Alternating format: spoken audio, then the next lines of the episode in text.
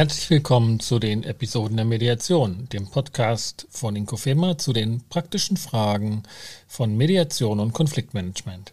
Ich bin Sascha Weigel und erläutere in diesem Podcast Fallfragen und bestimmte Situationen aus meiner Mediations- und konfliktberaterischen Praxis. Ich reflektiere sie anhand konzeptioneller Modelle zur Mediation und ordne die unterschiedlichen Perspektiven und Entscheidungsmöglichkeiten ein. Das ist Folge 3 von der Anfrage zum Dreieck was zu beachten ist, wenn nur eine Konfliktpartei für eine Mediation anfragt. Folgende Fallsituation. Sie erhalten als Konfliktberaterin eine E-Mail oder einen Telefonanruf von einer Konfliktpartei, die eine Mediation wünscht oder sich zumindest eine vorstellen könnte. Die andere Konfliktpartei weiß von dieser Initiative und der Idee zu einer Mediation erstmal noch nichts.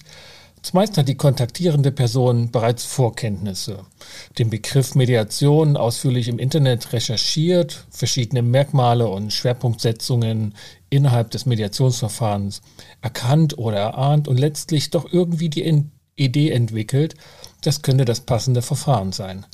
Das trifft auch zu, wenn die Person behauptet, nichts Genaues über die Mediation zu wissen.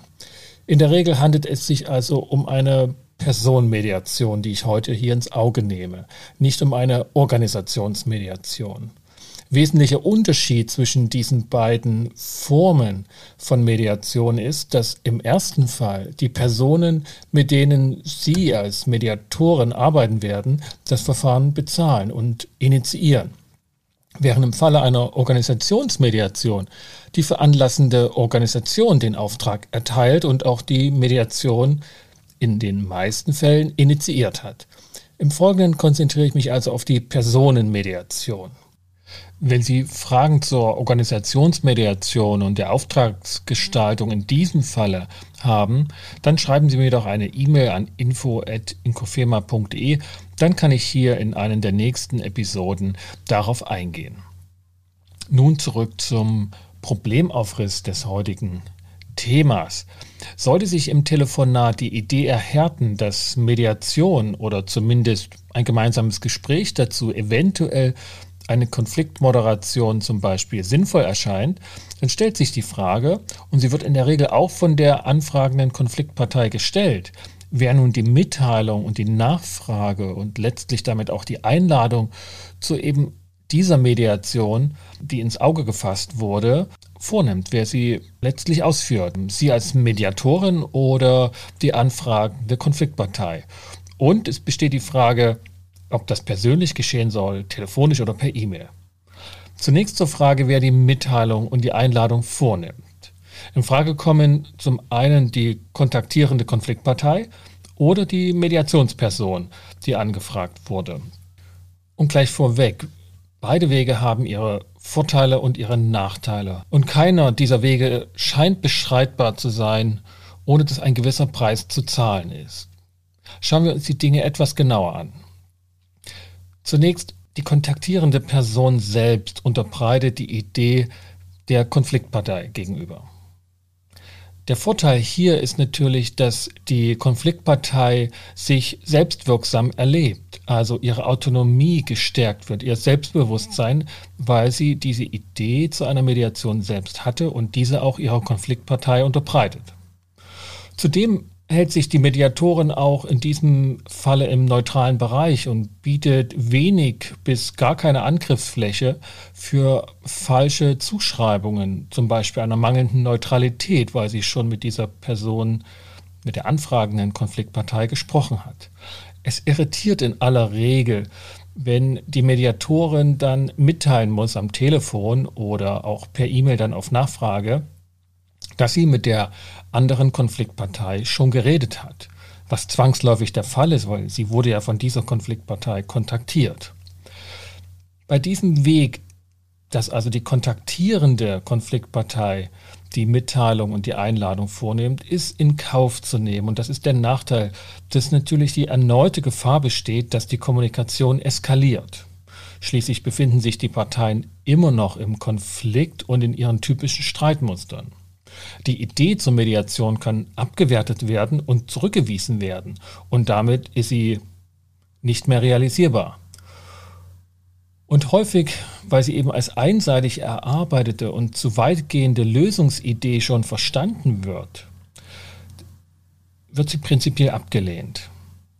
Wie so viele Lösungsideen, die am Anfang oder während eines Konflikts geäußert werden, nicht realisiert werden, weil sie zur Unzeit mitgeteilt wurden. Aber dazu ein andermal. Wird dennoch dieser Weg gewählt, dann könnte die Mediatorin zumindest hilfreich wirken, indem sie einen Flyer oder ihre Webseite mitteilt. Am besten natürlich mit einem Link in einer E-Mail und nicht mündlich oder schriftlich aufschreibt. Das wäre viel zu umständlich, da guckt ja dann keiner nach. Und sie kann auf diese Weise aufmerksam machen auf sich und der anderen Konfliktpartei die Möglichkeit geben, sich ein Bild von ihr zu machen, so dass die Idee noch als Idee im Raume steht, dass sie auch angeboten wird als Möglichkeit und dass die andere Konfliktpartei letztlich Entscheidungsräume erhält und sich nicht vor vollendeten Tatsachen wähnt. Damit ist dieser Weg auch durchaus aussichtsreich. Und wie gesagt, mit der Autonomie und der Selbstwirksamkeit, dass die Konfliktparteien sich selbst um eine Lösung bemühen oder eben hier um ein Lösungsverfahren, ähm, ist es ein sehr guter Weg. Sollte sich die kontaktierende Konfliktpartei und der angefragte Mediator allerdings dagegen entscheiden und dass dieser Mediator also diese Idee selbst der gegnerischen Konfliktpartei unterbreitet, dann sind folgende Vorteile möglich. Zum einen kann die Ansprache professioneller und deeskalierender vorgenommen werden, weil die Mediationsperson in diesen ähm, Gesprächen geübt ist. Äh, die Mediationsperson kann zugleich ähm, über das Verfahren konkret Auskunft geben und ist insoweit kompetenter auf Nachfragen, was denn in dieser Mediations Situation oder in dieser Moderation geschehen soll. Und damit besteht auch die Möglichkeit, dass die Mediatorin oder der Mediator die Ungleichheit ausgleichen kann, die dadurch entstanden war, dass die anfragende Konfliktpartei ja schon mit der Mediationsperson geredet hat. Also die Fantasie da ist im ersten Telefonat oder in dem ersten Gespräch schon was inhaltlich besprochen worden und da ist die Mediationsperson schon einseitig sozusagen ähm, gebrieft worden. Die kann die Mediationsperson in diesem zweiten Erstkontaktgespräch ähm, sogleich ausgleichen, zumindest darauf hinwirken.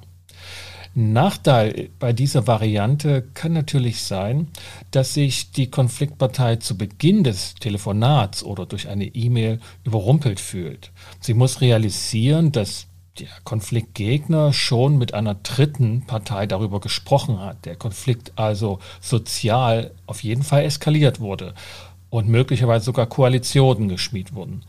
Es können dadurch Scham, Wut oder auch Unverständnismomente auftauchen und auch das Gefühl oder der Eindruck, zu spät zu sein, weil man als zweite Partei jetzt sozusagen erst seine Geschichte erzählen kann und auch muss als zweite Partei und man letztlich also nicht so diesen vermeintlichen Vorteil des Ersterzählrechts hatte. All das ist möglich und geschieht auch in realen Mediationen. Kurzum, die Kontaktaufnahme und die Mediations Anfrage oder Mediationsbitte durch die Mediationsperson übermittelt, zündet für einen kurzen Moment zumindest einen regelrechten Turbo in der Konfliktdynamik und das gesamte Konflikt oder auch das Klärungsgeschehen, das ist ja in diesen Momenten noch völlig offen, macht einen Riesensprung nach vorn. Ich will das nicht ähm, überdramatisieren, aber für Ungeübte ist ein solches Telefonat zu Beginn durchaus herausfordernd und braucht ein gewisses Maß an Flexibilität im Antwortgeschehen. Und es ist gut, wenn solche Situationen in Aus- oder Fortbildungen auch eingeübt werden können. Noch ein Praxistipp für diesen Weg. Wenn sich die Mediationsperson für diesen Weg eben entscheidet und die Vorteile dafür sind ja gewichtig, dann erweist es sich als hilfreich, wenn die anfragende Konfliktpartei, die Kontaktaufnahme durch die Mediationsperson in der Form unterstützt, dass sie kurz und knapp, also keine große Diskussion, sondern eher informationsübermittelnd, diese Kontaktaufnahme durch die Mediationsperson ankündigt, gegebenenfalls den Namen oder die Webseite mitteilt, sodass sich die andere Konfliktpartei schon mal innerlich darauf vorbereiten kann. Vielen Dank, das war's für dieses Mal. Beim nächsten Mal geht es hier um die Frage der Beteiligten in Organisationsmediation. Wer sitzt dort also letztlich am Mediationstisch und gehört zu einer Organisationsmediation irgendwie dazu? Konkret um die Frage, gehört die Organisation mit an den Mediationstisch? Ich freue mich auf Sie, wenn Sie wieder mit dabei sind und bedanke mich für den Moment, dass Sie wieder reingehört haben. Bleiben Sie uns gewogen und kommen Sie gut durch die Zeit. Ihr Sascha Weigel.